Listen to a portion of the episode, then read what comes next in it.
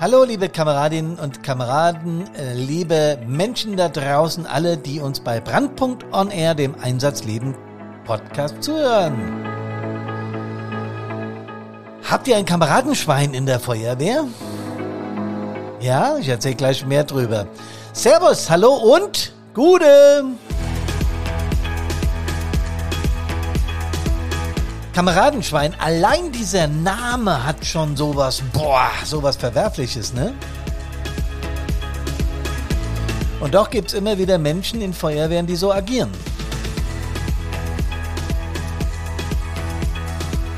Natürlich gibt es Wege und Mittel, mit Menschen, die so agieren, umzugehen.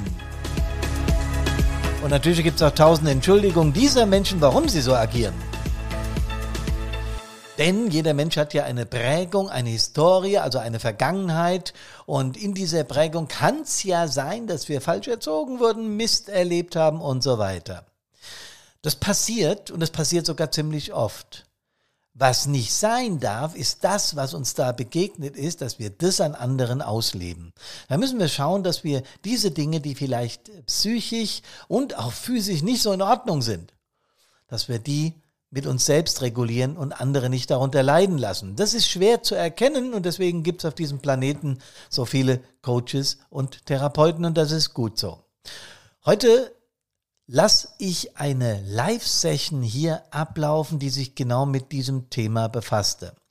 Das Schöne war, dieser Fall ist echt und natürlich haben wir alle Namen und auch den, den Feuerwehrbegriff, also welche Feuerwehr es war, geändert. Anders geht es ja natürlich nicht, Datenschutz etc. Ähm, es kamen noch zwei weitere Fälle, die dann aber, ja, Vorrang hat der, der zuerst da war, den haben wir dann auch genommen und der ist auch unglaublich spannend, denn es geht tatsächlich um ein Kameradenschwein. Oink, oink.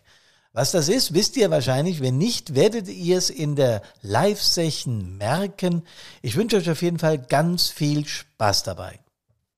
Okay, so Leute, wir starten ähm, Fireproof 360 Grad Community, 24.10.23. Das ist heute. Ähm, Menschen, die mit diesem Programm zu tun hatten oder haben oder mit meiner Firma Brandpunkt zu tun haben, mit den Menschen, die in Brandpunkt arbeiten äh, oder mit der Geschäftsführerin der Carina, mit mir auch als Geschäftsführer, ähm, die wissen, was Fireproof 360 Grad ist. Das ist ein, ähm, ein sogenanntes E-Learning-Programm, wie man neudeutsch sei, äh, sagt, das den Menschen dazu verhelfen soll, ja, präventiv sich auf die Schwierigkeiten im Feuerwehrdienst oder im Einsatzdienst vorzubereiten. Das hört erstmal einfach an. Naja, ihr habt ja eine Uniform, ihr macht ja, ihr tut ja und demnach müsste das doch leicht sein. Mhm. Ist es aber nicht. Warum? Naja, in den Feuerwehren in Deutschland gab es mal 28.200 Feuerwehren. Es sind jetzt 2019 noch 22.167. Das heißt, wir haben in Deutschland 22 Prozent aktiver Feuerwehren verloren. Da geht natürlich viel verloren durch ähm, Zusammenlegung. Ja? Wenn verschiedene Stadtteile, wenn aus drei Feuerwehren plötzlich eine werden. Da ist eine große Motivation da, weil man sagt, hey, ich bin ja äh, in der größeren Feuerwehr, wir haben jetzt mehr Fahrzeuge, wir haben mehr Einsätze, das ist Motivation für mich. Das verstehe ich natürlich. Was daran äh, nicht motivatorisch ist, ist die Leute, die aus Lokalkolorit, also wegen ihrem Stadtteil äh, in der Feuerwehr sind, dann äh, sagen, ja du, das wird mir zu viel, das wird mir zu groß. Ich wollte es hier in meinem Stadtteil machen, aber das ist mir too much. Ich trete aus. Das ist einer der Gründe dafür. Ne? Es gibt auch inzwischen ein paar Pflichtfeuerwehren in Deutschland, da müssen wir nicht drum rumreden, das ist so. Ähm, aber die sind eher noch ganz, ganz selten. Wir hatten auch mal in Deutschland äh, 1,1 Millionen Mitglieder auf der ehrenamtlichen Ebene. Das ist heute auch weniger geworden. Wir haben heute noch knapp eine Million, sind ungefähr 9 Prozent weniger wie vor 20 Jahren. Das alles muss uns zu denken geben, wenn so viele Menschen aus der Freiwilligen Feuerwehr austreten. Ja, das alles kommt nicht von mir, sondern das kommt aus dem Jahrbuch des Deutschen Feuerwehrverbandes. Also das hat der Deutsche Feuerwehrverband äh, statistisch erfasst. Alles klar soweit. Wenn hier auf Zoom irgendwas gewollt wird, könnt ihr auch übrigens in Chat oder die Hand heben oder wie auch immer. Ne? Die, die jetzt hier live auf Zoom sind, die auf Facebook sind, wie gesagt, da muss ich dann immer nachschauen, ähm, inwieweit, inwieweit äh, ich hier reagieren oder agieren kann. Sollte irgendwas nicht funktionieren, schreibt mir eine Mail oder eine SMS oder was weiß ich und ich melde mich dann bei euch zurück. Das ist überhaupt kein Problem. Okay? Gut. Ich sage das nur so intensiv, weil ich möchte, dass alle Menschen, die hier drauf sind, die sich Zeit für, für diese Themen, für diese wichtigen Themen nehmen, auch sich gehört fühlen. Ja? Also wie gesagt, immer wenn was ist, einfach melden. Ich habe alle Kommunikationskanäle offen und schaue überall mit, wo was los ist ähm, damit ich ja alles mitbekomme. Hatte ich ja eingangs schon mal gesagt. Ne? Gut. Dann nochmal Feuerwehr. Ja, wir haben in der Feuerwehr gesellschaftliche Veränderungen. Wir haben eine ganze Menge, was sich verändert innerhalb der Feuerwehr. Wir haben ähm, Gesellschaftliche Probleme heißt nichts anderes wie, die Leute sind an Einsatzstellen aggressiver. Sie stellen uns die Rettungsgasse zu. Sie pöbeln rum, weil wir nicht schnell genug machen. Sie wollen durch, weil sie Feierabend haben wollen. Und wir stehen da jetzt mit unseren großen Einsatzfahrzeugen und vieles mehr. Also das sind Geschichten, wo die Feuerwehr sich immer schwerer tut. Auch die vielen Handys, die auf der, ähm, die ähm, gezückt werden, wenn es wenn wir an Einsatzstellen sind. Das ist natürlich nicht schön, wenn du live gefilmt wirst und wenn jedes Ding, was du da gerade tust, kommentiert wird. Ähm, und zwar live auf Facebook, Insta oder irgendeinem der Programme. Ja, wir haben aber auch familiäre Probleme inzwischen, weil es muss immer mehr geübt werden, immer mehr äh, Einsatztaktik, Technik muss gelehrt werden. Also da gibt es Probleme. Wir haben demnach auch kaum noch Freizeit. Für die, für die Feuerwehr geht sehr viel Freizeit drauf. Nur höre ich oft, mir hört ja ein Verein wie jeder andere auch. Wieso braucht ihr da mehr Freizeit? Mhm.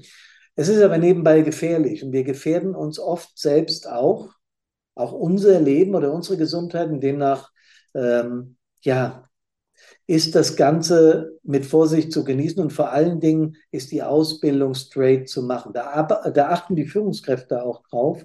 Es kann nicht angehen, dass wir da schludrig werden und sagen, ach ja, so ein Fall wird ja hier bei uns auf dem Dorf nicht passieren. Ein Gefahrstofflaster, der durchgefahren ist und seitlich kippt und schon haben wir es.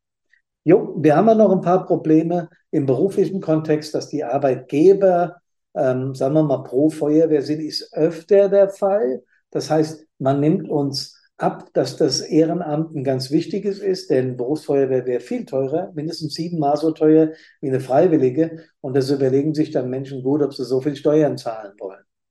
Müssten wir auch übrigens denen ab und zu mal sagen, die an Einsatzstellen rumpöbeln, glaube ich. Die Kolleginnen und Kollegen auf der Arbeit sind es, die da wesentlich mehr Themen mit haben. Naja, weil der, der bei der Feuerwehr ist, stellt euch vor, Abteilung fünf Leute, zwei sind bei der Feuerwehr und sind ständig im Einsatz. 300 Einsätze pro Jahr ist nicht so ungewöhnlich. Davon ein Drittel etwa während der Arbeitszeit, also 100. Das heißt, die sind jeden dritten Tag im Einsatz. Da freut sich die Kollegenschaft, dass sie die Arbeit mit übernehmen darf. Ne? Muss darüber geredet werden, man muss tolle Lösungen finden, man muss konstruktiv miteinander umgehen. Das alles darf eigentlich kein Problem sein. Ich habe gerade auf Facebook was gelesen und, und habe hier kurz zurückgeschrieben, sorry. Ähm, das ist das eine. Und das, was dann bleibt an Streitpunkten in der Feuerwehr, was wir von Brandpunkt identifiziert haben, ist eben der gesellschaftliche Kontext, äh, der, der, der Wehrkulturkontext. Was heißt das? Wir in unseren Feuerwehren haben auch eine gewisse Kultur. Soll heißen, wir müssen lernen, miteinander umzugehen. Nicht nur im normalen Vereinsleben, sondern eben auch in der Einsatzsituation, in der Übungssituation, wenn wir unsere Fahrzeuge in Schuss halten, wenn das nicht hauptamtliche Kräfte machen und, und vieles mehr. Das heißt, da arbeiten Menschen zusammen und wo Menschen zusammenarbeiten, gibt es eben auch mal Zoff. Und das ist eben die sogenannte Wehrkultur. Also das kulturelle Miteinander der Feuerwehr, wie wir miteinander agieren, wie wir miteinander reden, wie wir miteinander umgehen. Und da gibt es natürlich auch und gerade in der Feuerwehr Probleme. Ich habe den Stress und die mentalen Herausforderungen des Feuerwehrdienstes ja gerade genannt. Sagen wir mal Streit zwischen Feuerwehrleuten, genauso wie es Streit zwischen Eheleuten, Streit zwischen Nachbarn geht. Wo Menschen zusammentreffen, gibt es eben auch Konflikte. Völlig klar. Nicht befolgen von Anweisungen. Naja, irgendeiner gibt eine Anweisung raus, sagen wir mal, der Vereinsvorsitzende sagt, der und der Raum bleibt tabu, ist nur für den Verein, die Aktiven kümmern sich da nicht drum. Bam, ja, Thema. Streit zwischen Führungsebenen. Wir haben unterschiedlichste Führungsebenen. Also die Zugführerebene, die Gruppenführerebene, so heißt es für die, die auf Facebook dabei sind, keine Ahnung was Feuerwehr ist. Es muss an verschiedenen Stellen, wie beim Militär auch, geführt werden. Ja?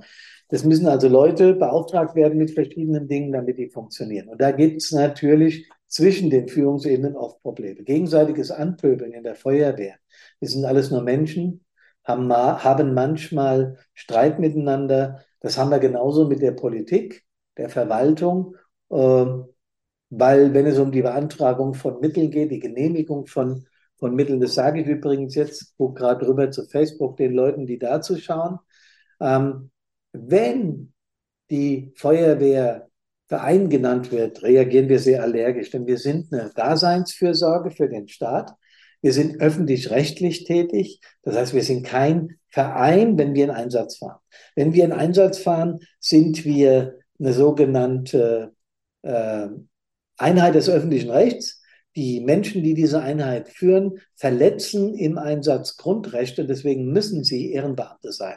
Also zum Beispiel, äh, wenn im Einsatz jemand in einer Wohnung liegt, ist ohnmächtig und wir ziehen den da raus, haben wir den vorher nicht gefragt, ob sie, er damit einverstanden ist, dass wir sie anfassen. Wir betreten eine Wohnung, wenn es da drin brennt, ohne zu fragen, ob wir das dürfen. Normalerweise Hausfriedensbruch. Das alles ist in Gesetzen geregelt und deswegen machen wir das so. Ja, wie wirken sich solche Dinge wie Streit mit Politik oder sogar mangelnde Kommunikationsstrategien? Also ich erlebe es in Vorträgen und in Workshops, in Krisenworkshops oder in Krisen, wo es um fehlerhafte Kommunikation untereinander geht, um Krisenbewältigung geht, erlebe ich es sehr oft, dass man sich fragt von Feuerwehrseite, wieso haben wir denn einen Konflikt? Wir sind doch Kameradinnen und Kameraden. Wir sind doch super miteinander. Wir haben doch gar keine Probleme miteinander, haben wir doch, weil wir eben nebenbei auch Menschen sind. ja. Jugendfeuerwehrleute, die in die aktive Wehr kommen, sind oftmals ein Thema, ein Reizthema. Nicht, dass wir die nicht mögen, ganz im Gegenteil. Wir sind um jedes Mitglied männlich, weiblich, divers, welche Religion auch immer, ist uns völlig wurscht. Hauptsache, wir bekommen neue Mitglieder in die Feuerwehren. Ähm, durch das, was da passiert, haben wir eigentlich zu wenig Mitglieder. Die Menschen, die nicht bei uns sind, wissen aber viel zu wenig über uns. Das, was Feuerwehr wirklich ausmacht, unsere Motivation, das zu tun, das ist in vielen Bereichen unserer Gesellschaft nicht bekannt. Ähm, also diese mangelnde Kultur bei der Übernahme von Jugendfeuerwehrmitgliedern ist leicht erklärt, denn es gibt auch da Statistiken, vom Deutschen Feuerwehrverband, auch vom Hessischen, also von den, von den Föderalen, von den Ländern, gibt es Statistiken, wo ganz klar festgelegt wird oder festgestellt wird, dass Menschen, die aus der Jugendfeuerwehr in die Aktiven kommen, ja entweder nicht richtig eingearbeitet sind oder das nicht richtig äh, motivatorisch aufgearbeitet bin, sind. Denn nach äh, drei Jahren haben wir noch etwa 30 Prozent der aus den Jugendfeuerwehr übernommenen Kameradinnen und Kameraden noch in den Feuerwehren. Also 70 Prozent haben uns verlassen. Klar, jetzt sind Jugendliche auch, sagen wir mal, mehr sprunghaft. Die wollen auch mal was anderes erleben. Die studieren irgendwo und gehen weg. Die haben äh, andere äh, Dinge, mit denen sie beschäftigt sind, Vereine oder Musik machen oder irgendwas. Klar, das sind aber garantiert keine 70 Prozent. Garantiert nicht. Wo liegt also das Ding? Wo liegt das Problem? Ich höre schon viele ältere Kameradinnen und Kameraden sagen, ja, das ist soziologisch bedingt, die Jungen fühlen sich nicht und wir wissen es doch besser, wir haben doch mehr Erfahrung. Genau da liegt die Krux. Junge Menschen kommen in die Feuerwehr und haben vielleicht völlig andere Ideen. Lasst sie uns doch anhören. Wir müssen dann natürlich regulieren, müssen sagen, ja, an dem und dem Punkt können wir nicht umswitchen, weil und so, können wir alles machen.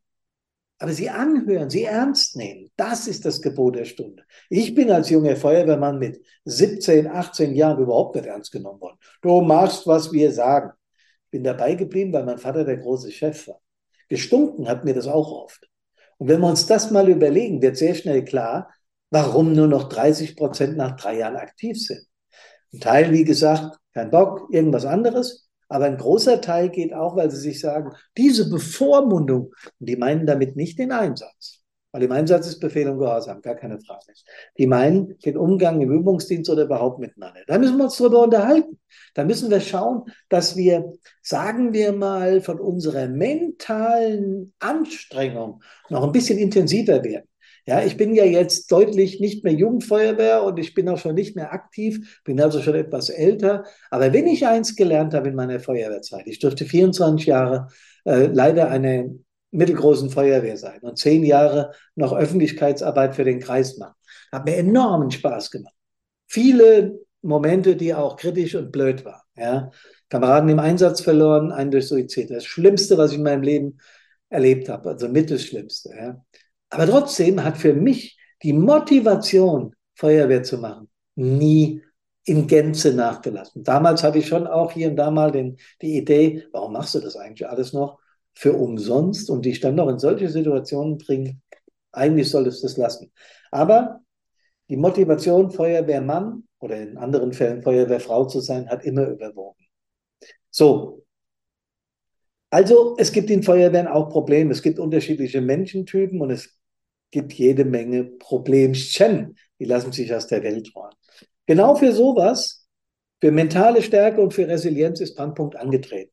Weil ich all das in meiner Feuerwehrkarriere erlebt habe, habe ich das mit Menschen besprochen, die im psychologischen Bereich, im Coaching-Bereich, im mentalen Sektor, im gesundheitlichen Sektor tätig sind. Und die haben zu mir alle übereinstimmend gesagt, keine Feuerwehrleute, waren auch dabei, aber ich sage mal die Nicht-Feuerwehrleute an Universitäten, äh, aus dem Bekanntenkreis, aber auch äh, irgendwo aufgegriffen, nicht aufgegriffen, irgendwo äh, miteinander ins Gespräch gekommen oder engagiert als Berater.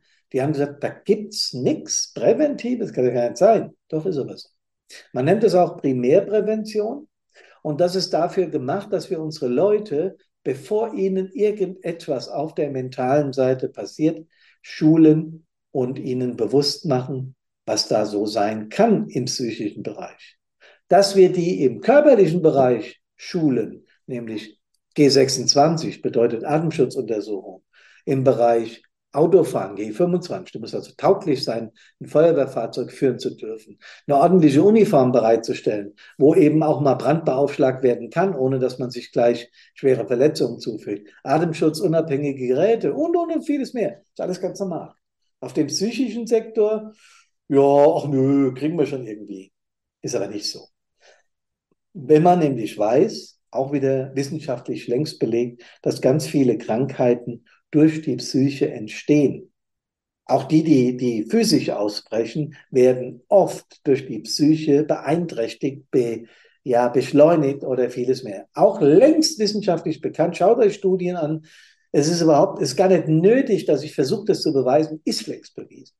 Okay. Und wenn man das, wenn man das weiß, dann ist unsere gesellschaftliche Veränderung, nämlich schnellere Kommunikation, Social Media, all das was befeuert, Kommunikation von außen, äh, dann ist das alles klar, dass wir konfrontativ, also streitmäßig zulegen werden. Denn Kommunikation wird, wie ich es gerade gesagt habe, immer schneller. Habt ihr nicht auch das Gefühl, dass die Hektik immer greifbarer wird? Also man hat das Gefühl, alles wird hektischer. Es wird, oh Gott, und schnell und schnell und schnell und schnell. Ich merke manchmal selbst, wenn ich zu irgendeinem Termin Hetze.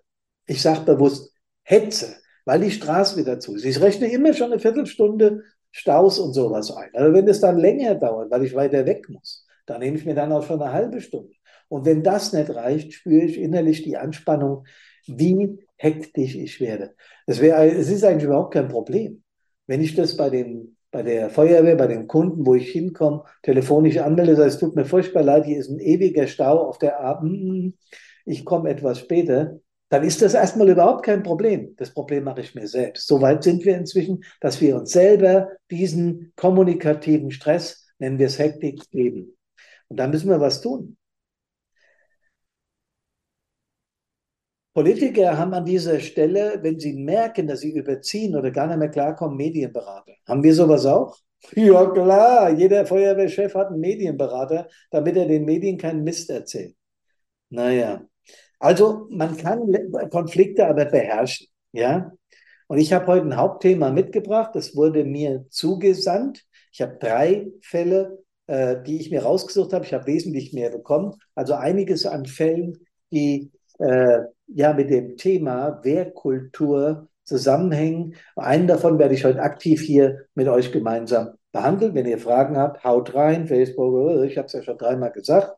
Also ich merke gerade, auf Facebook kommt immer mehr drauf, das ist schön. Und auf, äh, auf Zoom sind auch welche drauf, die sich vorher angemeldet haben. Ich darf hier keine Namen sagen, äh, ganz klar. Okay. Ihr könnt übrigens auch mitdiskutieren und als äh, Fireproof-Absolventen, die auch hier Zugang zu Zoom haben, ähm, könnt ihr auch eigene Fälle einspielen, wenn ihr das möchtet, sogar während dieser Live-Session. Cool? Ja. Ähm,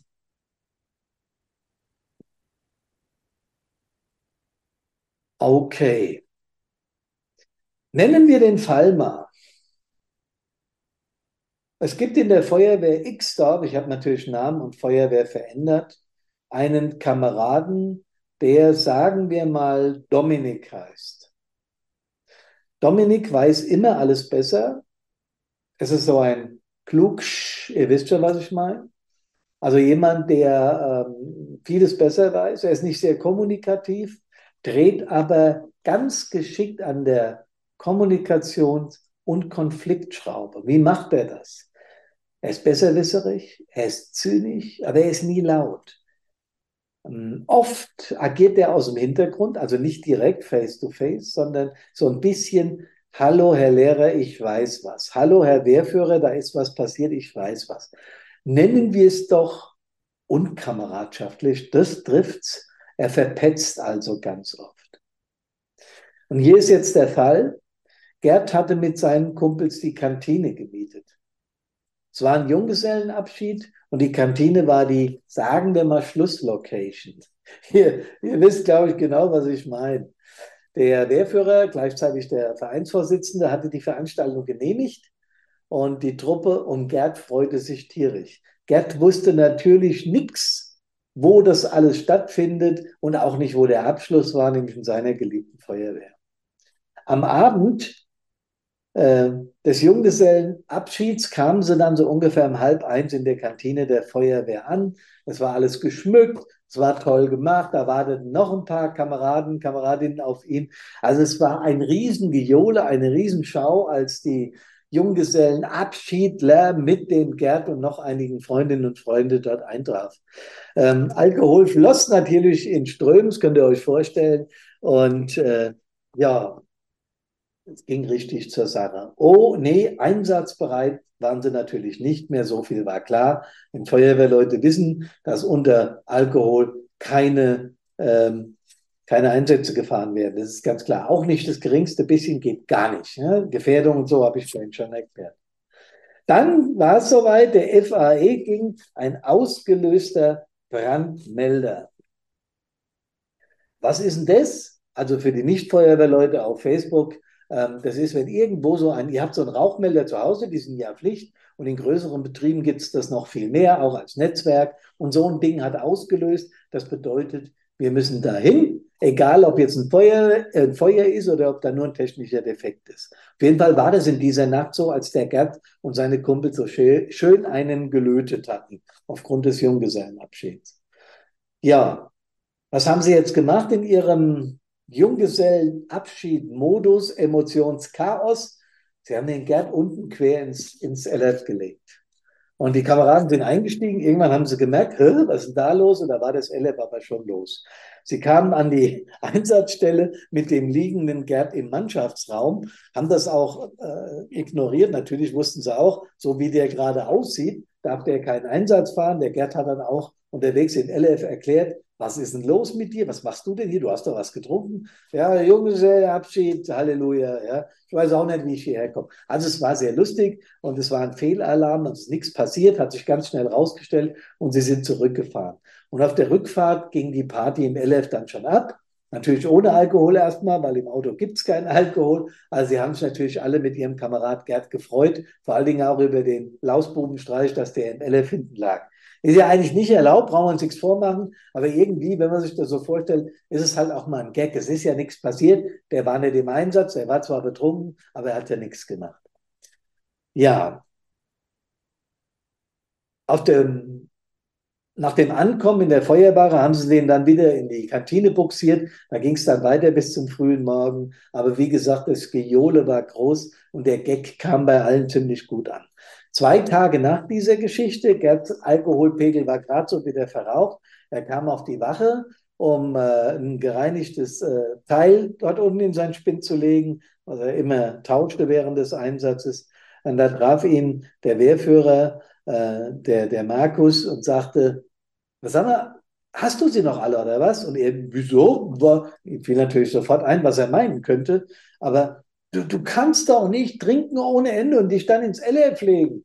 Ja, Gerd versicherte dann, dass das jetzt nicht so direkt sein Wille gewesen war und dass er nicht so direkt dran schuld gewesen war. Also er sagte der Markus, ja, das mag ja alles sein, aber das kannst du trotzdem nicht machen. Ich glaube, du hast sie nicht mehr alle. Ja? Ähm, das geht gar nicht. Und wenn ich sowas nochmal erlebe, gibt es hier ernsthafte Konsequenzen, mein Freund. Gerd war nur stinksauer. Woher wusste der Wehrführer das? Der war doch beim Einsatz gar nicht dabei. Und sofort, sofort hat er einen Verdacht. Dominik. Bei der nächsten Übung nahm er sich auf die Seite und sagte, sag mal, mein Lieber, du hast sie wohl nicht alle, hä? Mich bei sowas zu verpetzen, mein Junggesellenabschied, ich habe mich so drauf gefreut und wir haben so einen Spaß gehabt. Selbst beim BMA-Fehl war ich dabei. Wir hatten einen Riesenspaß. Du warst doch auf dem Auto, du hast mich doch garantiert verpetzt. Äh, Dominik lachte zynisch. Naja, du warst ja voll. Das geht gar nicht. Wir sind doch eine Feuerwehr, kein Karnevalsverein. Da platzte der Gerd fast und sagte, erstens mal ist ein Karnevalsverein auch ein Verein und der wird nicht nur gesoffen und zweitens mal einen Kameraden zu verpetzen, findest du es gut? Der Dominik grinste nur und machte sich vom Acker. Er brüllte ihm hinterher, dir würde ich am liebsten mal so richtig schön eine. Und dann ging er weiter. Dieser Typ, dieser Dominik, war völlig unbeeindruckt, völlig unemotional, nur halt zynisch. zynisch. Ja, jetzt überlegt man sich, man wird wohl eine geraume Zeit lang richtig Zorn auf diesen Blödmann haben. Und äh, man hat ihn auch nach dieser Geschichte richtig angefahren. Aber so richtig mit allem drum und dran. Und genau das war die Verfassung, in der der Gerd jetzt war. Ja? Hochzeit war schon eine Zeit lang rum und es war alles super und er war mit seiner Frau happy, alles klar. Aber er war tierisch wütend. Er war wütend auf den Typ und hat gedacht, verdammt nochmal, wie kann einer so unkameradschaftlich sein? Ich muss mir irgendwas einfallen lassen, der hat sie nicht mehr alle. Hat sich aber dann erinnert, dass er ja mal ein E-Learning im mentalen Sektor gemacht hat. Er hat sich daran erinnert, dass so richtig Wut haben kann, keinen Sinn macht. Es macht also keinen Sinn, sich jetzt eine ganze Zeit lang mit diesen Emotionen zu befassen und immer und immer und immer wieder schlecht drauf zu sein. Wie soll das funktionieren? Er kommt doch aus der Nummer gar nicht raus. Und dann hat er nochmal überlegt, sagt er, gab es da irgendwelche Werke? Ach ja, ich erinnere mich. Erstmal hätte ich in der entsprechenden Situation vielleicht auch etwas anders reagieren können, was den Typ vielleicht ein bisschen weicher gekloppt hätte oder was mir vielleicht auch klarer gemacht hätte, was hinter seinem Verhalten steckt, nämlich den sogenannten Eskalationsstop. Und man lernt in diesem Eskalationsstop immer und erstmal, sollte es eine Situation geben, die mich absolut überfordert, wo ich merke, dass mir der Kampf schwillt und dass die Emotionen hochkochen. Wenn so etwas ist, dann sollte man aber erstmal ganz sanft einen Gang zurückschalten. Klingt einfach, ist es aber nicht. Man sollte wirklich das Gas rausnehmen und sagen, so, jetzt lass den erstmal labern. Und vor allen Dingen versuch dich mal abzuregen. Die Emotionen, wenn wir es schaffen, nur ein Teil der Emotionen, die wir gerade über diesen Dominik, über diese Wut auf diesen, auf diesen komischen Verpetzer da, wenn diese Wut etwas zurückgeht, schlagartig geht es einem besser. Das können wir mit dem Eskalationsstop ganz gut machen. Wir schauen erstmal hin, was war denn jetzt überhaupt los? Gedanklich. Ja, gedanklich. Das müssen wir nicht laut sagen, sonst guckt einen der Dominik oder der Wehrführer an, als wären wir von einem anderen Planeten. Und dann fordern wir ihn, sie erstmal auf, genau über diese Geschichte zu sprechen. Also zu sagen, hör mal, was hast du dir denn dabei gedacht? Warum hast du das gemacht? Was ist deine Idee dazu gewesen? Erklär es mir doch einfach mal. Und dieses Beherrschen dieser Wut schaffen wir nämlich genau dadurch, dass wir uns ein paar Sekunden Zeit nehmen und sagen, okay, ich schalte mal einen Gang zurück. Ich höre erst mal hin, was der überhaupt wollte. Ich glaube nicht, dass es in dem Fall ganz, ganz vernünftige Gründe gab, jetzt den, den Gerd beim Wehrführer zu verpetzen bei dem Markus als Dominik, zu sagen, du, ich habe das gesehen, der war auf dem Auto, der war richtig voll, der lag hinten quer, muss dir mal folgen, da ist eine Gefährdung für die Einsatzkräfte. Ja, es war jetzt keine Gefährdung, sondern der hat einfach nur da gelegen, weil seine Kameraden ihn da reinbuxiert hatten und sich kaputt gelacht haben, weil es funktioniert hat eine Gefährdung wäre es dann gewesen, wenn er aktiv in den Einsatz eingegriffen hätte oder nach vorne gesprungen wäre und hätte versucht, den Maschinist zu beeinflussen oder den Gruppenführer. Nee, das war es aber nicht. Der Gruppenführer hat es auch mitbekommen. Der hat sich dann rumgedreht und gesagt, halte den bloß still, ja. Und als sie dann von der Einsatzstelle zurück waren, da war da ein riesen Hallo im Auto, weil alle haben irgendwie sich mit dem Gerd mitgefreut. Es war ein Riesenspaß. Der Dominik, der aber Bestandteil des Einsatzes war, fand es nicht so lustig, ist zu dem Wehrführer gegangen, hat dem gesagt, was los war. Jetzt ist der Wehrführer zum Gerd hin und hat ihn da relativ rund gemacht. Auch nicht die feinste englische Art. Ich hätte das versucht, etwas anders zu machen. Ich hätte auch versucht zu deeskalieren, indem ich zu sagen, Gerd, was war da an deinem Junggesellenabschied los? Ich habe da irgendwas mitbekommen. Dem Gerd wäre das wahrscheinlich peinlich geworden, hätte die Ohren rot angelegt hätte wahrscheinlich geguckt wie ein Auto und hätte gesagt, ja, dumm gelaufen, ich habe es nicht mehr so ganz gecheckt und wir haben da einen Spaß draus gemacht. Und ähm, dann hätte der Wehrführer können, du pass auf, äh, das klingt lustig, aber wir sind, du weißt ja, wir sind öffentlich-rechtlich unterwegs und eine Alarmfahrt ist kein Späßchen. Also sowas möchte ich in Zukunft nicht mehr sehen. Ich glaube dass der gerne das in Zukunft nochmal macht. Aber ich hätte als Führungskraft sogar gesagt, wenn ich ehrlich bin, finde ich schon ein bisschen witzig, aber natürlich muss ich dir als Führungskraft sagen, so nicht. Wie kann ich das machen? Wenn ich das so mache, also wenn ich auch als Wehrführer meine Emotionen ein Stück zurückschraube und überlege mir, was wäre gut an dieser Geschichte, dann ist es dann wichtig, dass der Gerd aktiv zuhört. Und alles wirkt alles deeskalieren. Sind also alles Eskalationsstrategien, wie ich es eben deeskalieren kann. Und das ist wirklich nicht schwer. Es ist nicht schwer, wenn man das einmal richtig kann. Und was wird denn noch deeskalieren? Kennt ihr das? Wenn jetzt der Gerd mit dem Markus oder mit dem Dominik, mit dem er gerade Zoff hat, hin und her, du bist doch vielleicht blöder, nee, du bist blöder, nein, nein, nein, nein, nein, nein. Sofort gehen die Wortfetzen hin und her. Deeskalierend wird ganz einfach, wenn ihr es schafft, aktiv zuzuhören. Ich weiß, ich weiß, die Fragezeichen im Kopf, wieso sollte ich dem Depp eskalierend, also deeskalierend zuhören, aktiv zuhören, da habe ich überhaupt keinen Bock, das ist ein Rindvieh. Es geht hier gar nicht so sehr darum, dem Dominik einen Gefallen zu tun. Es geht darum, dass ihr innen drin zufrieden und glücklich und ruhig seid. Weil umso mehr du dich aufregst über die Situation, auch wenn du im Recht bist, umso mehr du das tust, umso weniger wird es dir mit der Situation gut gehen. Und das ist der Punkt, an dem wir heute arbeiten. Also erstmal versuchen wir die Lage zu deeskalieren. Lassen den Dominik dann stehen, wenn er dumm antwortet. Ähm, dadurch bringen wir ihn erstmal möglicherweise zum Nachdenken, dass wir eben nicht eskalieren. Das ist ja seine Strategie. Er will ja Zoff. Der hat Probleme mit seinem Selbstwert, mit seinem Selbstbewusstsein und deswegen ist er so zynisch. Aber wir wollen ja heute gar nicht den Dominik behandeln, sondern wir wollen dem Gerd ein gutes Gefühl mitgeben. Wie kann er das machen? Der Dominik übrigens müsste ein Profi, weil es verhaltenstherapeutisch behandelbar wäre oder, oder sein müsste, auch tiefenpsychologisch, aber da wollen wir heute gar nicht drauf eingehen. Wir wollen ja nicht therapieren. Wir wollen dem Gerd helfen. Wenn der Gerd so reagiert hätte mit dieser, sagen wir mal, Ruhe und mit dem etwas zurücknehmen, aktives Zuhören nochmal. Aktives Zuhören ist ganz einfach erklärt. Ich höre wirklich dem Menschen, der mit mir spricht, zu, selbst wenn er mich angreift. Und versuche in dem Moment noch keine Antwort zu formulieren. Probiert es mal aus. Wahnsinnig schwer. Ich probiere das sehr oft aus. Sehr oft mit den Menschen, die mir hier in der näheren Umgebung sind. Und es klappt inzwischen oft, aber nicht immer. Also auch ich schaffe es nicht immer, meine Emotionen zu beherrschen, aber man kann es üben. Und der, ja, der Erfolg einer solchen Geschichte ist Wahnsinn. Das glaubst du gar nicht, wie deeskalierend das wirkt. Du wartest nämlich zwei, drei Sekunden, bis du antwortest, bis der die andere ausgesprochen hat. Und während dieser Zeit dann, wenn der die ausgesprochen hast, erst dann formulierst du die Antwort. Ihr habt das bestimmt schon mal erlebt.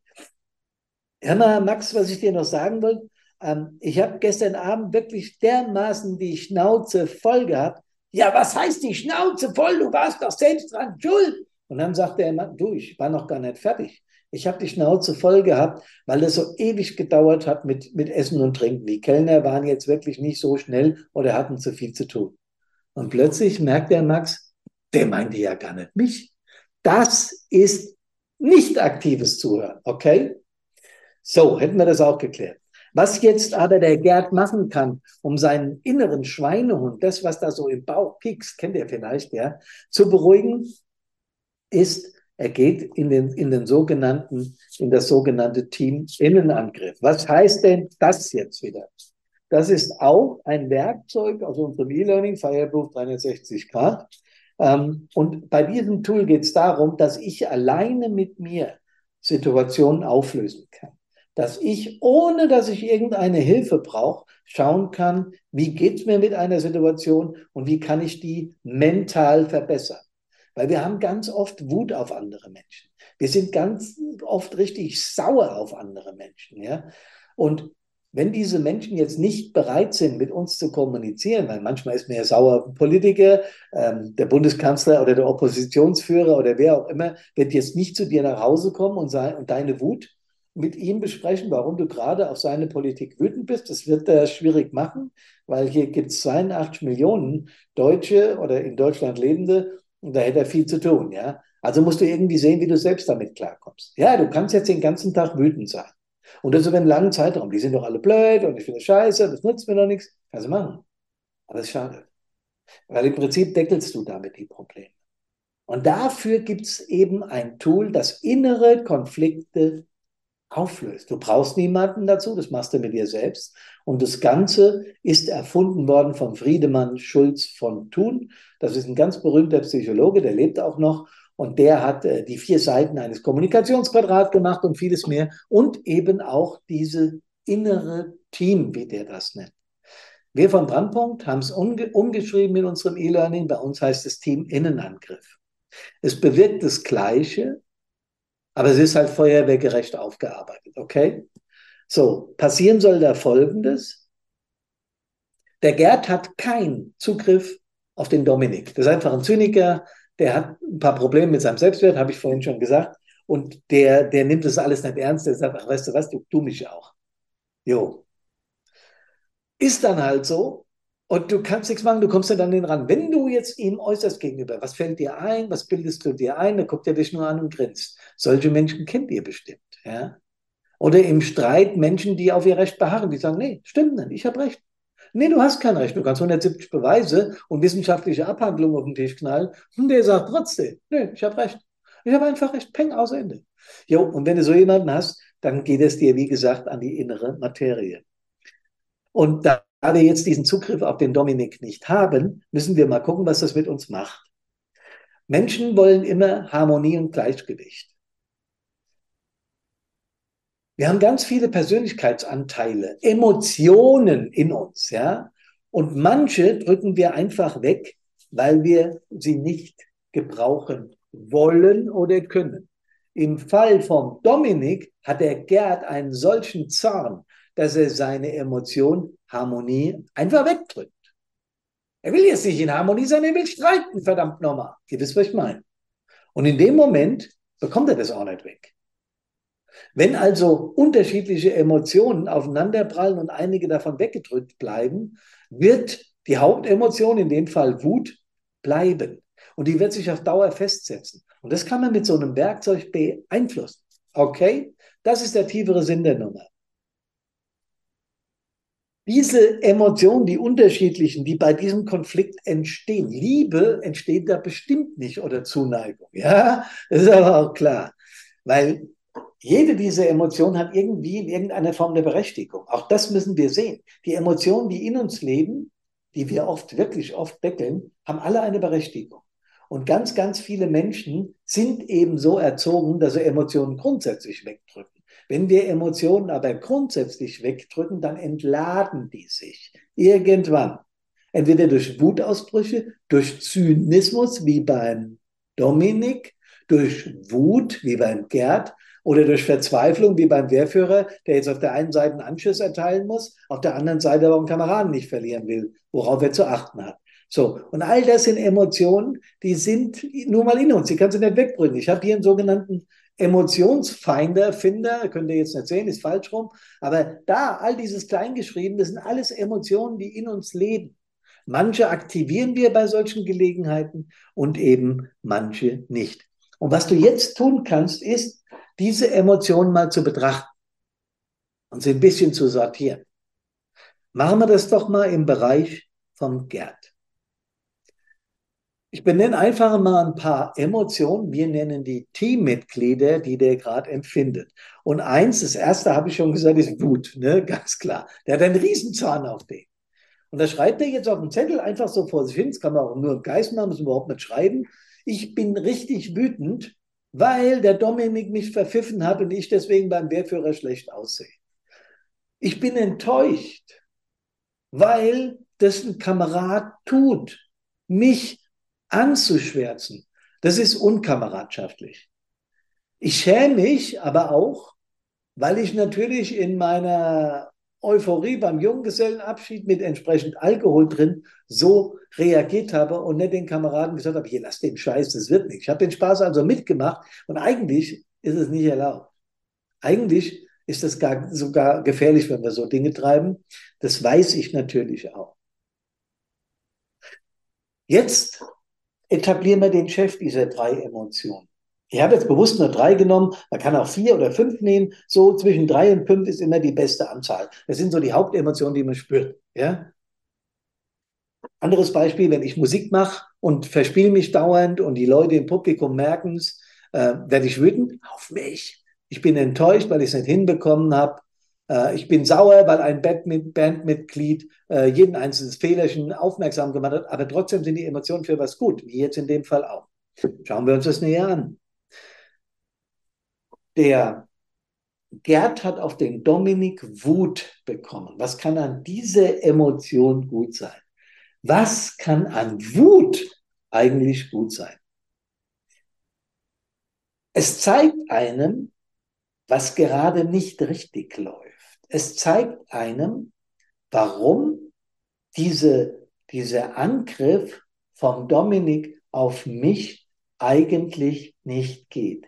Ich bin wütend, um mir Luft zu verschaffen. Ich verschaffe mir Luft ganz einfach, um diesen Ärger wegzustecken, den ich da gerade erlebe. Das heißt, Wut ist in dem Moment nur ein Ausdruck meiner Hilflosigkeit. Deswegen ist sie auch völlig in Ordnung. Wenn ich es geschafft hätte, mich ein paar Sekunden zurückzunehmen und genauer hinzugucken, was der Dominik eigentlich für Beweggründe hat und was mit dem los ist, wäre meine Wut auch ganz schnell verraucht. Aber die Wut hat eine Berechtigung. Ich bin enttäuscht, weil ich so einen Blödsinn mitgemacht habe. Ich bin enttäuscht, weil ich trotz Alkohol hätte drauf kommen müssen, dass die Nummer nicht gerade großartig ist. Und außerdem hat sie mich und möglicherweise auch andere oder gerade die anderen gefährdet. Warum? Es hätte ja irgendwas passieren können, das Auto wäre verunglückt, die Kameraden waren angeschnallt ich nicht. Oder, oder, oder, ja. Also, das ist die Enttäuschung. Die ist gut dafür, dass ich mir sehr gut überlege, so einen Joke nochmal abzuziehen. Diese Enttäuschung hilft mir innen drin zu überprüfen, habe ich alles richtig gemacht? Habe ich da einen eigenen Anteil dran? Okay. Und zum Schluss das Schämen, weil ich meinen Wehrführer enttäuscht habe, weil ich dem irgendwie, irgendwas habe ich falsch gemacht und habe den, äh, ja, habe ihn enttäuscht, weil ich eben in dieser Situation, der kennt mich als zuverlässigen Gruppenführer, äh, der Gerd ist immer bei so Einsätzen dabei und deswegen, hm, ja, nicht gut. Und dann hat er dann noch ein Gefühl, und auch das darf man sagen, er freut sich. Warum freut er sich? Ist da nichts zum Freuen dran? Doch. Der freut sich, weil die Kameraden mit ihm einen solchen Joke durchgezogen haben. Weil, die, weil er wieder mal gespürt hat, was Kameradschaft bedeutet, wie viel sie untereinander äh, empfinden, ja, äh, was, sie, was sie sich gegenseitig bedeuten. Und ja, natürlich finde ich das Verhalten von Dominik blöd. Und natürlich ist die, Scham beim Wehrführer einigermaßen da. Vielleicht werde ich sie in den nächsten Tagen mal nochmal erklären, damit der, eigentlich hat er auch gar nicht so eine Wut, wenn wir ganz ehrlich sind. Ja, der ist so ein bisschen im Sandwich. Einerseits will der am liebsten auch lachen, andererseits hat er Verantwortung. So, und wenn man das alles betrachtet, müssen wir jetzt nur noch einen Chef etablieren. Ich betrachte mir die vier Gefühle. Wut, Trauer, Scham, aber auch Freude. Und überleg jetzt, Hermann, welches Gefühl hätte bei dir überwogen? Ich sag's euch ganz ehrlich, die Freude. Die Freude über den Joke. Ja, der Dominik ist ein Kasper, ja. Der hat selbst genug, genug Probleme, deswegen macht er das. Den darf man eigentlich gar nicht so ernst nehmen. Ist trotzdem ein Kamerad, der darf dabei bleiben. Ich kann ihm ja hier und da mal sagen, ey Dominik, lass das, hör auf damit, das bringt nichts. Du machst dir nur Feinde. Wir wollen doch Kameraden sein. Vielleicht hat er eines Tages ein Einsehen. Vielleicht hat er aber auch eine Menge Probleme, einen ganzen A voll Probleme. Deswegen ist er so. Ich kann ihn ja einfach mal fragen. Deswegen ist Enttäuschung nicht die Hauptemotion. Der Scham, äh, der Scham, die Scham vor dem Wehrführer ist sicher gerechtfertigt, weil ich habe einen Bock gebaut. Allerdings habe ich jetzt auch nicht direkt irgendjemand gefährdet. Überhaupt nicht, ja. Aber ein bisschen. Es hätte ja was passieren können, das Auto, ein Unfall und ich bin da, liege am Boden. Ja, ja, ja. Aber Leute, lassen wir die Kirche mal im Dorf. Also welche Emotion überwiegt denn? Die Freude. Die Freude über das kameradschaftliche Miteinander. Die Freude über den Joke, der da gerade gelaufen ist. Die Freude darüber, dass wir als Kameradinnen und Kameraden zusammengehalten haben.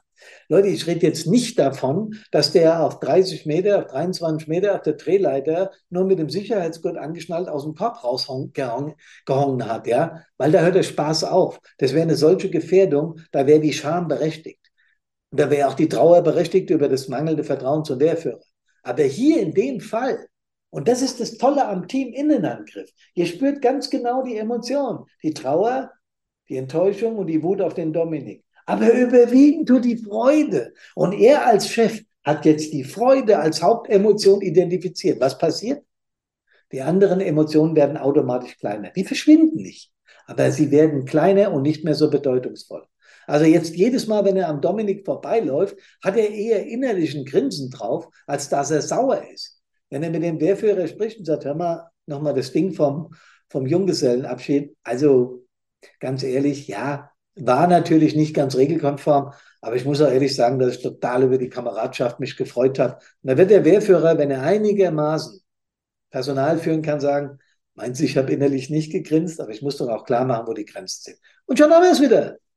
Und überwiegt hat die Freude über den kameradschaftlichen Joke. Das ist die Essenz aus dem Team Innenangriff, wenn wir mal in uns reinschauen. Nochmal. Wir identifizieren die Emotionen. Schreiben die auch auf, macht es. In dem Fall, ihr erinnert euch, Scham, Wut, Trauer und Freude. Ja, alle vier schreibe ich auf. Entsetzen wäre vielleicht noch ein fünftes. Oder schuldig fühlen oder einsam fühlen, weil mich keiner unterstützt hat. Frustriert sein. Auch eine Hauptemotion. Kann man alles aufschreiben. Drei bis fünf. Dann schaut euch an, was diese Emotion mit euch wollte. Welche positive Wirkung sollte die haben? Denn auch die Wut sollte eine positive Wirkung haben. Dass ihr jetzt erst einmal den Kameraden, selbst wenn er gleich gegangen ist, ihr dürft da auch mal wütend sein, weil ihr euch verlassen vorkommt, weil ihr euch allein vorkommt, weil ihr euch missverstanden vorkommt. Da ist Wut gut.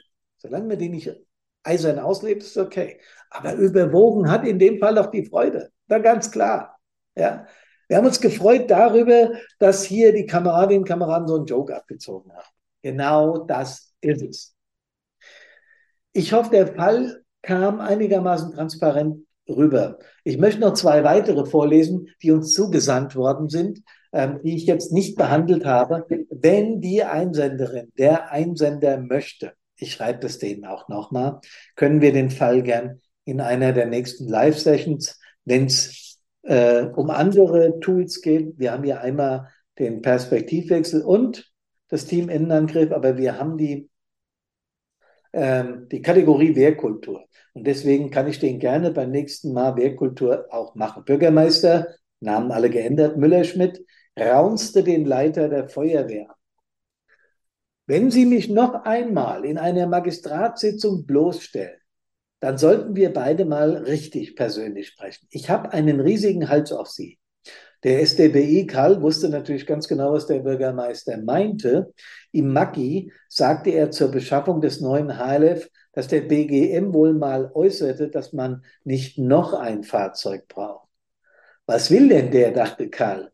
Der hat es doch gesagt. Dann kann ich das auch im Magistrat sagen. Diesen Fall behandeln wir nochmal. Ich sage nur das Stichwort Perspektivwechsel.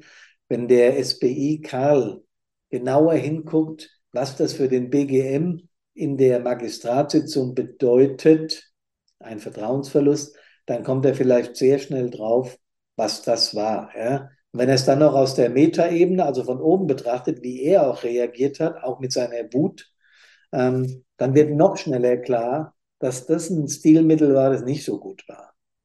Und da reicht auch kein Team-Innenangriff mehr. Hier muss ein Gespräch mit dem Bürgermeister her. Ich sage euch noch ein Beispiel. Also wie gesagt, das behandeln wir dann nochmal ausführlicher, weil ich den Fall super gut finde. Mir hat der jetzt mit dem Dominik und dem Junggesellenabschied so gut gefallen, den musste ich einfach machen. Ja, ich fand den schon cool. äh, dritter Fall, der mir, der mir äh, zugespielt wurde, Namen werden immer verändert. Ja, bitte, das ist sehr wichtig, anonymisiert. Auch es gibt keine Ortsbezeichnung, kein Bundesland, kein Kreis oder was auch immer. Jan hört im TV, wie der Innenminister zum Thema Landesfeuerwehrschule sagte, dass wesentlich mehr Lehrgangsplätze inzwischen zur Verfügung stehen.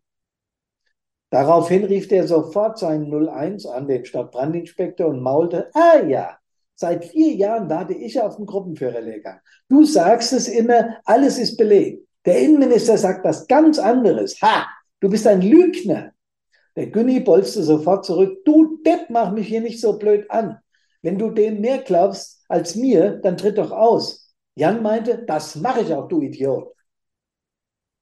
An dieser Stelle wäre es wichtig gewesen, zu deeskalieren. Was was das jetzt schon wieder?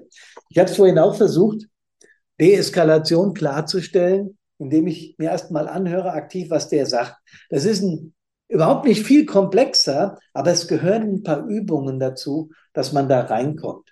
Und wie das funktioniert, werde ich bei der übernächsten Wehrkultur Live-Session sagen.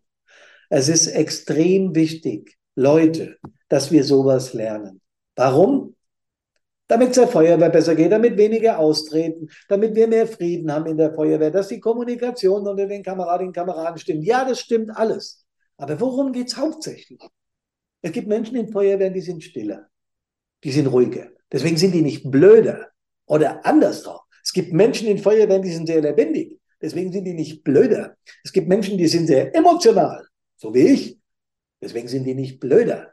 Und es gibt Menschen, die sind eher rational. Na, die Eule, ihr wisst von Fireproof, was ich meine. Die sind auch nicht blöder.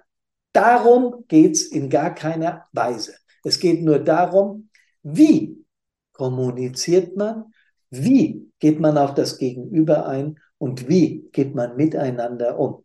Das ist nicht leicht, denn wir bekommen genau das, diese mentale Stärke, diese Resilienz, die wir brauchen, um den Feuerwehrdienst abzukönnen.